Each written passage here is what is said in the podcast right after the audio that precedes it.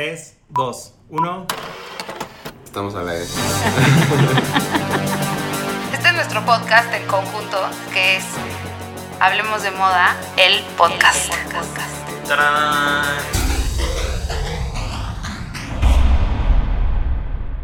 Hola, es martes de Hablemos de Moda, el podcast, y hoy estoy aquí con... Raúl Álvarez, ¿cómo están? Y con Jordi Linares. Estamos felices de estar aquí con ustedes porque Lolita ya es trending topic. Ah, ya pasó, ya pasó como una semana. Pero seguimos felices. Exacto. Es- todo marzo celebramos a Lolita Yala. Exacto.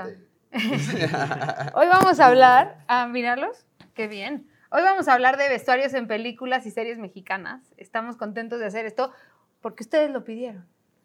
Exacto. O sea, y, y bueno, ya, ya habíamos hecho uno así, ¿se acuerdan? Hace... De series en general. Estamos Ajá. a punto de cumplir los 100 episodios, ¿eh? Por Estamos ahí. muy cerca. Ya casi Estamos cerca. ¿Ya tienes un plan? Ah. 100 aniversario. Exacto. Entonces, este... O sea, ya habíamos hablado de lo importante que es darle ese, ese segundo personaje al personaje o lo que define al mismo personaje que es el vestuario, ¿no? Sí, y además creo que es importante hablar de las series y las películas mexicanas porque aunque es medio ligero, no nos hemos dado cuenta quizá, pero sí han marcado un, un momento en la moda mexicana. Como cuando hablamos de las telenovelas mexicanas, ¿se acuerdan? Que primero estábamos como, "Mm, no sé, y luego nos dimos cuenta que cañón. Sí, sí, sí, o sea, cómo, cómo, o sea, lo hablamos también con Belinda en este podcast, o sea, cómo, cómo pues al final es, son estándares de la cultura pop. Sí, el vestuario es uno de los valores de producción que a veces la gente no termina de apreciar. O sea, como que siempre se enfocan mucho en tuvo bonita fotografía, las actuaciones estuvieron bien, eh, bla, bla, bla. Pero el vestuario es igual de angular, ¿no? Es una- un pilar de las producciones muy importante. Y claro, y es fundamental para, como dijo Raúl, definir a un personaje. El personaje se, re- se define también por lo que usa, ¿no? Como cualquiera de nosotros. Y eso Exacto. está padre. ¿Qué sería de Ulises sin su collar de conchitas? Exacto. En Amarte duele. Que está de moda por- por- otra vez. Exacto. ¿Por qué, por qué no empezamos como con la listita que hicimos? O sea, sí está padre empezar. Jordi siempre quiere mencionar a María Félix, entonces lo voy a, le voy a dar los honores a él para que haga esto. Pero María Félix es un referente de la moda no nada más en México, sino a nivel mundial y en sus películas. Claro, en sus películas, María Félix se involucraba con su propio vestuario y movía todo el poder que tenía María Félix para traer vestuario de diseñadores internacionales en sus producciones. Está este famosísimo vestido blanco Valenciaga. No, recuerdo exactamente de qué película era, pero María Félix tenía ese poder, ya sabes, era un México en el que pues, no llegaban esas marcas de diseñador internacional, pero como ella vivía halftime en París y halftime aquí, podía y lo hacía. Exacto. Y, Y lo hace y bien, con muy bien, porque además tiene un estilazo. estilazo, con la Hermes trepada, con el, el vestido de plumas de, De Chanel. de Chanel, De Chanel. etc, etc. Sus joyas Cartier. Sí, Exacto. Y bueno, vamos a empezar. Ahora sí, ya dijimos, le hicimos este pequeño homenaje a, lu- a los luxazos de María Félix, pero vamos al otro extremo. Amarte duele. me encanta. Esa película, te lo juro que, bueno, en mi juventud, que ustedes eran niñititos, era la película que todo mundo quería ser como esos personajes. No sé si tanto como Ulises, porque no sé si el personaje de Ulises, no por nada, pero su collarcito a mí me parecía lo peor del mundo. Y el pelo de Poncho Herrera era como. El pelo de era Poncho Herrera, qué icónico, horror, qué Pero era horror. icónico. Sí, era, Sí. era la Había mil época. gente con ese pelo medio güero, medio negro y afro. Es Porque que era muy Justin Timberlake Es lo que iba a decir, era muy Pelo en sync. chino. Era muy en sync. Era muy en sync, sí, 100. Y bueno, Renata con su clásico jumper de, de colegiala. Ajá. Era un jumper de cuadritos, como de cualquier escuela privada de Ciudad de México. Y era el feeling que le Regina. querían dar. Digo, del, del Miraflores o de cuál, cuál Pues sería. no sé, creo No que era del era- Regina, ¿De qué del color era? Regina. ¿Amarillito con gris? No, era, era como, como Era de cuadros. Como, Como beige con las- marroncito. ajá, con-. Ah, no, no era, era como parecido al del Regina, pero el del Regina es amarillo. Es que yo, yo nunca, la verdad es que no ubico ni dónde está el Regina, pero. no Está en sé las si es- lomas, pichi. Ah, ok.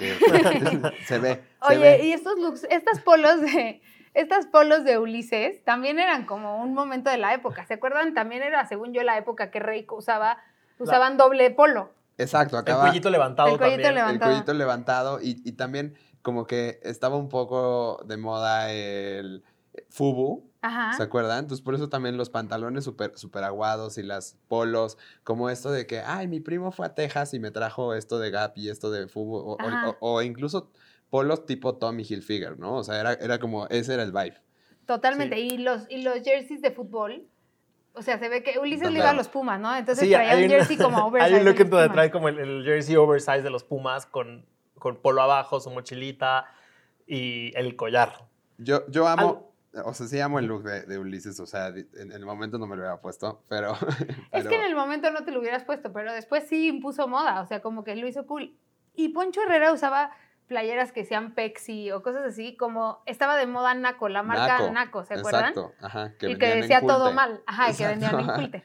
Sí, que, que tenía el logo de Atari, por ejemplo, y decía Naco. Ajá, Sí. Ajá. o tenía el, el- la tipografía de Pepsi, pero decía Pexi, o sea, como que ese era el chiste. Una, Y un- entonces es la, el, como, una época muy incorrecta. Claro, no. incorrecta. Aparte también pasa, o sea, a ver, en el cine mexicano es recurrente que un personaje más es eh, las clases sociales, ¿no? sí, Entonces, van a ver a lo largo de estas, porque yo mientras analizaba estas series que elegimos y estas películas, siempre es un tema recurrente él, pero quieren que se vea eh, que es de super alta sociedad o quieren que se vea que es de una baja sociedad. Entonces, in- influye mucho en las producciones mexicanas, esa parte. Y también los looks en eso también influían, ¿no? O sea, los looks de Renata y cómo se llamaba Jimena Sariñana, ¿cuál era el Ay, personaje? no me acuerdo cómo se Jimena llama su? No sé, pero la odiamos en Pero- ese... Pero Sariñana amo los looks esas- de Jimena. Ajá, Sí, es la- padrísimo. Chokercito. el chokercito como de puca, Y los Y los chongos. los también. chongos, la sudadera, era una época en que se usaba como muchos pants, pero sudadera, falda, pantalón, esa era la época. Jimena, Jimena era esta, e- e- esta como, como imagen de Natalia Lafourcade cantando en el 2000. ¿no? O 100%, sea, justo. falda como con pantalón, como pandroso fresa. Sí. Exacto. Como siento que, que Clau, Clau le echaba mucho, muchas Como ganas yo. a ese look. Renata, es que ya- O como- Jimena Sariñana era como O como la amiga, la que traía las rastas, también, era mucho esta onda, Sí. como de ser fresa pero rebelde. Shakira, Ajá. el Shakiresco. Y bueno, y la que menos representaba como a un, o sea, Renata era como fresa así y todo, pero no tenía tampoco un look tan representativo, ¿no? No, era más, más pan sin sal. Ajá, era como unos jeans, era como Britney Spears. Sí, t-shirtcita y ¿no? ya. Sí, ese, bueno, ese es como Amarte duele. Luego tenemos, eh, y tu mamá también. Me encanta. Amamos. Y tu mamá también, lo que está padrísimo de la, o sea, a mí me encanta y tu mamá también. La moda no es como una representación bien clara, también habla de las, de las clases sociales y así, pero de cómo a los hombres siempre, en esa época, como que les daba igual la moda, ¿no? No era un, no era como un statement Sí, de pero moda. a mí lo que me pasa es que es, o sea, perfectamente puedes ver a dos hombres yéndose así en este momento a Cipolite o a Mazunte. Sí. Es atemporal el look. Es atemporal. es atemporalísimo. Bueno, y Gael tiene una ombliguera, bueno, por ahí tiene una t-shirt que se quita, se quita como Ajá, los hombros y se pone como de ombliguera.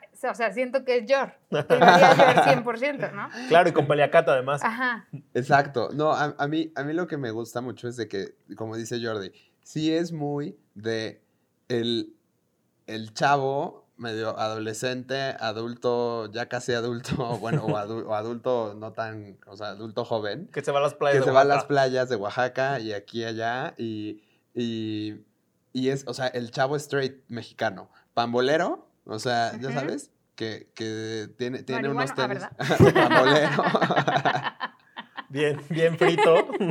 medio frito, le, le gusta Coyoacán, En esa época, pues sí En estaba de moda ¿te- te Coyoacán. acuerdas? Sí, es sí, que en- el look de Die- de Diego, Luna también es completamente así. Trae una, Como como, una chic. camisita, ajá, como hippie chic, trae la camisita como chapaneca, eh, un collar de conchitas, su sombrero vaquero.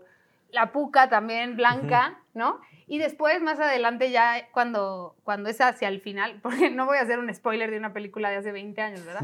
Pero, este, más adelante trae como una camisa súper holgada, abierta hasta acá, o sea, como que sí tiene una onda más hippie chic, como decimos, que odio ese término, pero sí. Y Gael es como más de playera, eh, o sea, paleacate, o sea, no es tan sofisticado, es un poco más básico en sus looks, pero me gustan más, ¿eh? me gustan más. Pero me encanta que tan le atinaron al vibe de, de la moda de esas playas que hasta hoy sigue vigente.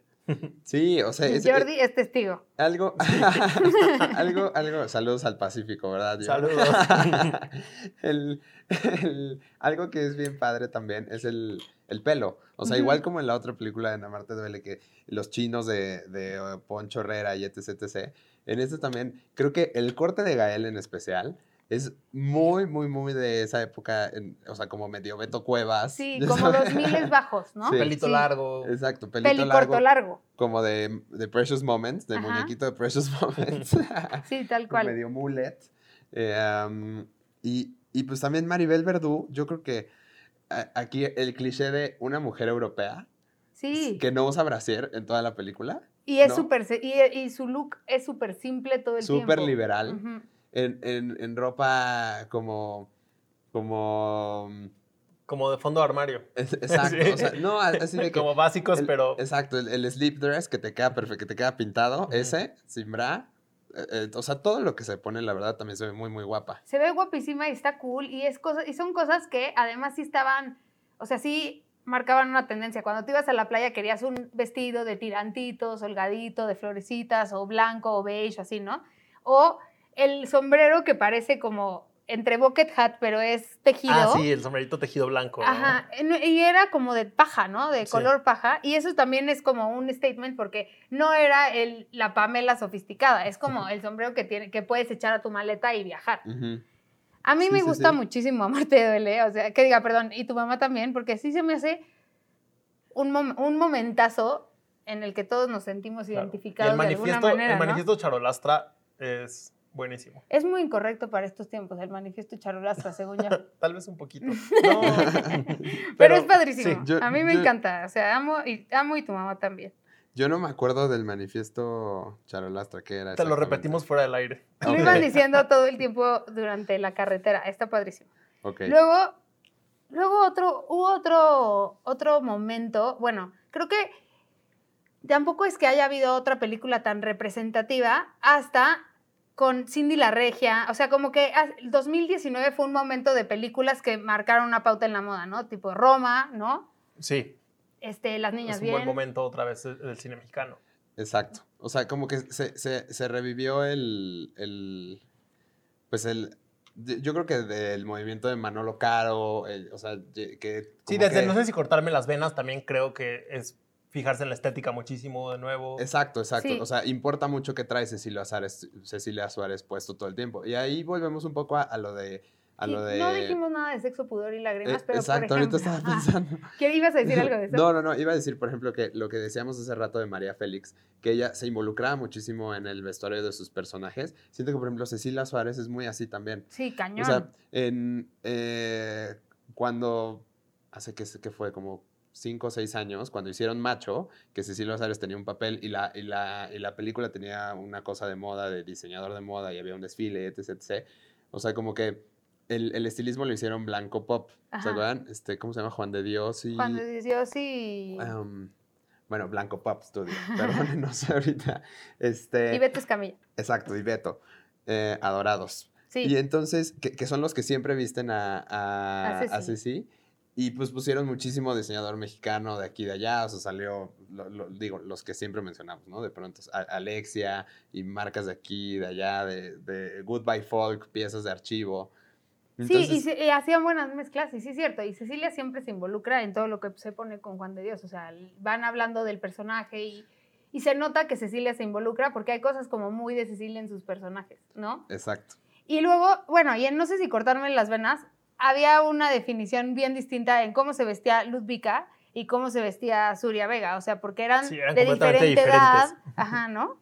Pero yo amaba todos los vestuarios de Ludvika, eran padrísimos, como con mucha falda lápiz, me acuerdo que usaba varias piezas de Alejandro Carlín, eh, y también los contrastes de color con las escenografías eran muy interesantes. Sí, y creo que Cindy la Regia lo hizo más evidente porque a Cindy, la a Cindy le encanta la moda y entonces tiene momentos ahí de esto es lo que, o sea, esto es lo que está de moda, ¿no? Ese vestido rojo del final, por ejemplo, o era del final, según yo, o del principio, no sé, pero sale un vestido rojo en, una, en un evento que según yo es el final, que también es como muy de una niña que le importa la moda. Y a mí me encanta también el look blanco con el que llega a Ciudad de México, que también es padrísimo, con un súper abrigo, sale jalando las maletas y es Y un sombrero, una Pamela gigante. ajá. Completamente, es darte esta noción de que es la niña fresa de Monterrey, pero que se viste súper diferente a las niñas fresas de Ciudad de México. Entonces, creo que a través del vestuario también dejan muy claro como este choque cultural, de que es Ajá. muy diferente la moda de una ciudad a otra.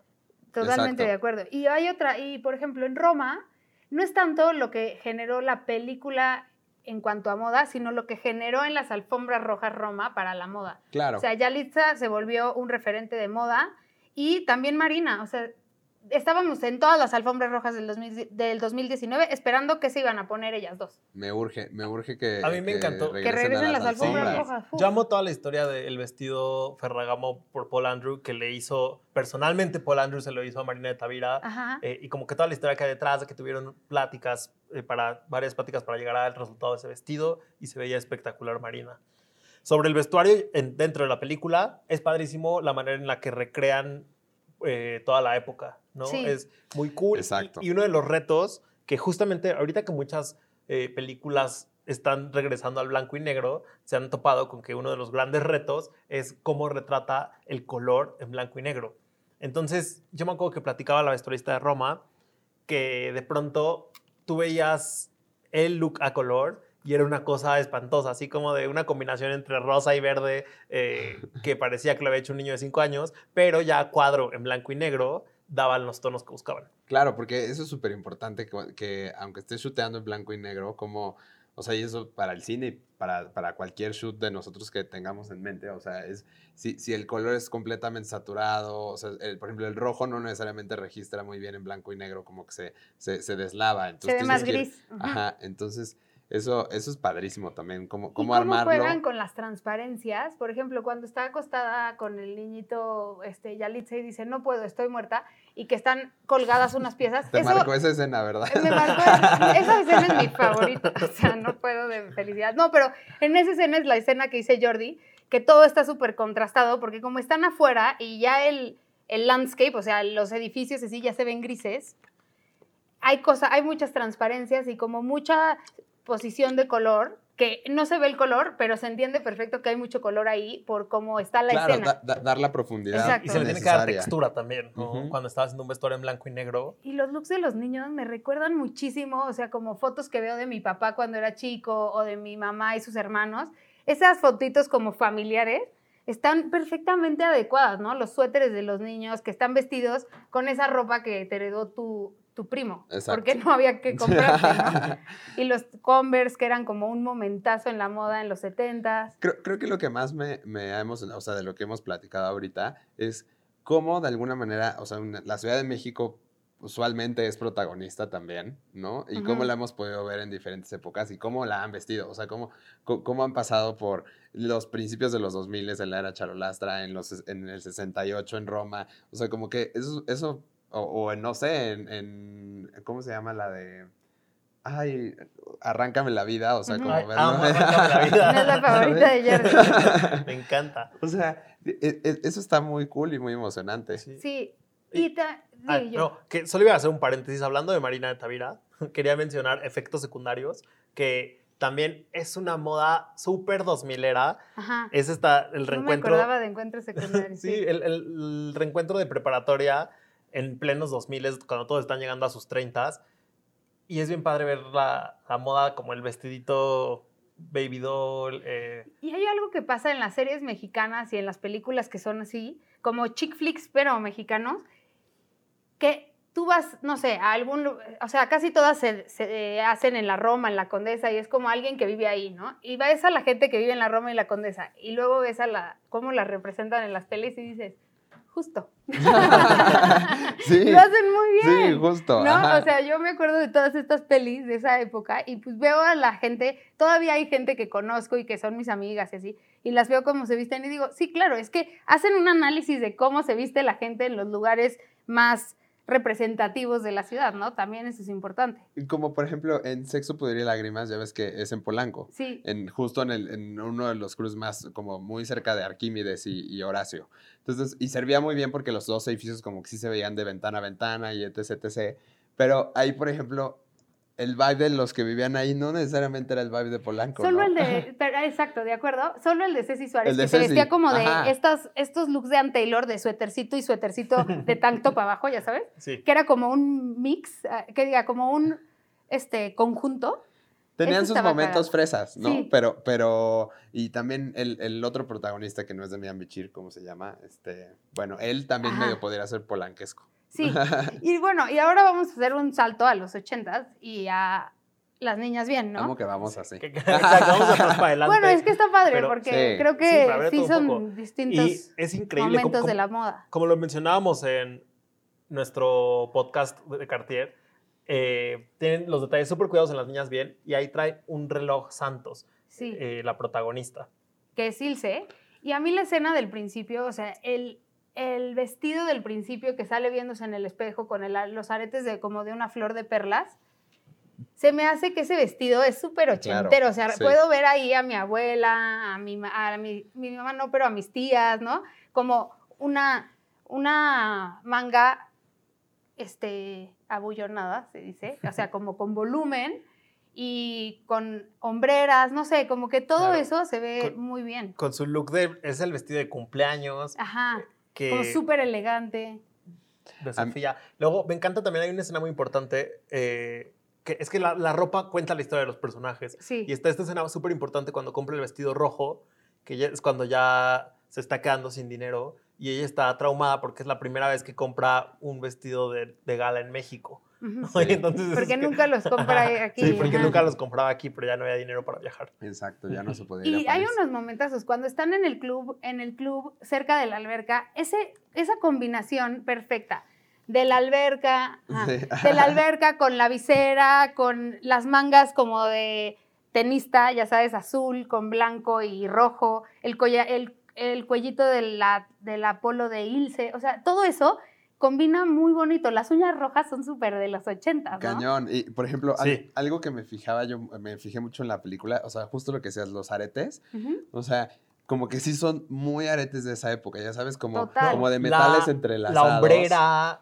La hombrera, obviamente. Y hasta la, hasta la ropa interior, cuando está en los vestidores Ah, de- de- del completamente. club. Ajá. O sea, es así de que... los brasieres que tenían como un como pico, un pico qué y- y, ansia. y el, y el como calzón con fondo. O sea, Es que eran como unos calzones, diríamos, de abuelita y más fondo. pues Ana- Anaí Ramos es la, fue la diseñadora de vestuario de, las niñas bien. Porque además hay dos, eh, hay dos detalles que son muy importantes en la narrativa de la historia, que el primero es como la evolución del personaje de Paulina Gaitán, que a- al principio es la outsider, a la que no quieren recibir dentro de su círculo, y en la escena final está vestida igualita a como Ilse demás, Salas se vestía al inicio. Empezaba, Pero. Ilse Salas en, en particular. Y luego este otro... Pero de- cuando están, nada más voy a hacer Sí. un paréntesis de eso. ¿Se acuerdan cuando están en la fiesta infantil y Ilse está devastada y sus amigas como que le están haciendo el feo y la otra como que la cacha?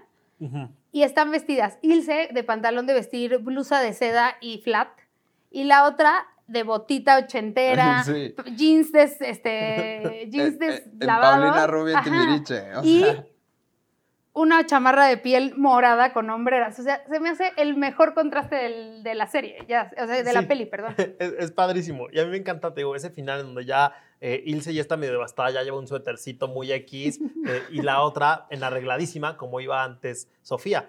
Y también el otro detalle de la bolsa Chanel, me Ajá. encanta.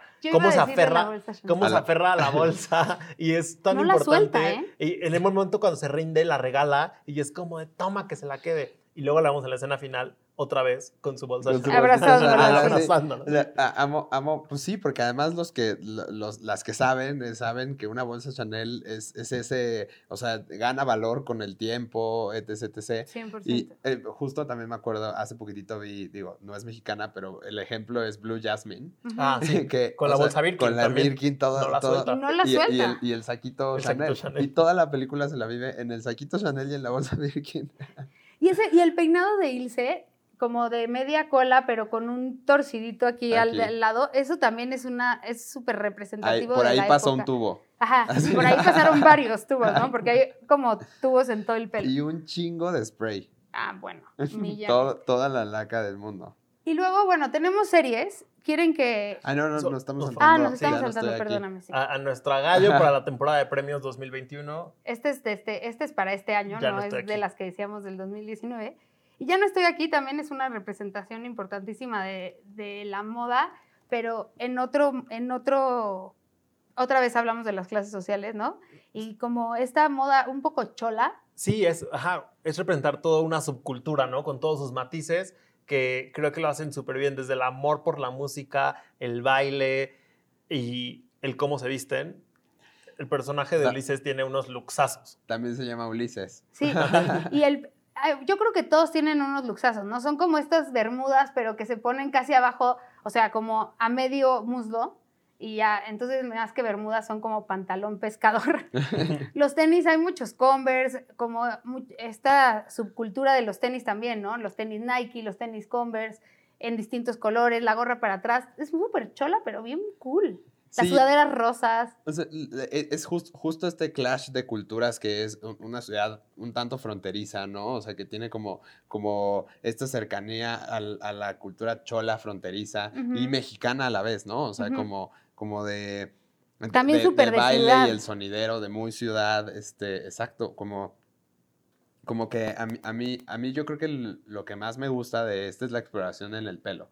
O sea, el, el- el- el vestuario como que obviamente es padrísimo y queremos un par de looks de... de- El, el look de del paliacate paisley, amarillo. De paisley amarillo, exacto. Sí, ese look es un look. Además, cómo se mueve cuando baila, es impresionante ese look. Pero, pero yo creo que el, el análisis del pelo, o sea, me parece espectacular, porque sí de pronto cuando exploras ciertos barrios de México, encuentras, eh, eh, o sea, e- esto como, como de El- arte en el pelo. o Ajá, sea, es que es como la, como la cultura negra, ¿no? O sea, que tienen un, todo un tema con el pelo y es una forma de representarlo en, en otro, en otro, Sí, o es, sea, en otra cultura, en otro país, en otra cosa que es distinta, pero tiene como esta arte de trabajar con el pelo, sí, ¿no? in- que incluso, es increíble. incluso dentro de la historia es muy importante el pelo, ¿no? Como que cuando renuncia a este look es cuando está viviendo un momento de transformación. No, de, Sí. de- de pronto, por ejemplo, cuando estamos haciendo modas y que de alguna manera u otra el look no tiene el, el poder necesario para la, para la historia de moda, si tienes un muy buen hairstylist, es, es o sea, levanta, ya- ya, se ve todo 10 veces más cool, ¿no? Entonces, a- aquí no, no es de que lo, vea, lo haga más cool o más, sino que se complementa perfecto y se ve que el, que el estudio y el análisis de, de la imagen de los personajes que querían contar está así minuciosamente, pues ahora sí que analizada. Sí, y se me hace como este, y también la saturación de color en los looks, ese amarillo, como un poquito Wes Anderson, pero mexicanizado al Súper mexicanizado. Y, y me gusta porque además esta, hay una parte bien padre de la gente que, que baila, o sea, si vas al Salón Los Ángeles, te fijas en el sombrero de alguien, del, del bailarín, y tiene abajo un paliacate para que no se sude su sombrero, y esos detalles como de dandy también están en la película, pero con una gorra chola y un paliacate colorido. O sea, es como ese juego de para que no se me arruine mi pelo, pero tampoco joda mi gorra, ¿no?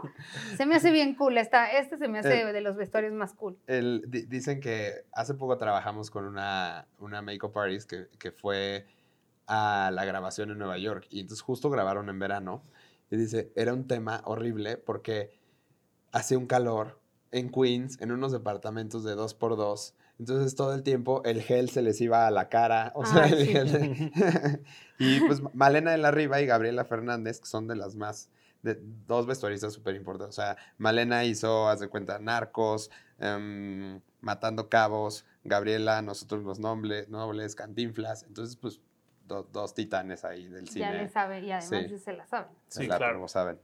Este, ¿quieren que pasemos A rapidísimo a las series o quieren que mejor hagamos uno de series? Como quieran. Yo creo que podríamos hacer uno de series para. Vamos darle a dejarles el aquí tiempo interesados. suficiente. Vamos a corte dejarles aquí interesados. Vamos a dejarlos interesados con las series porque creo que podemos ahondar un poco más en las series, pero bueno, vamos a decir nuestro favorito.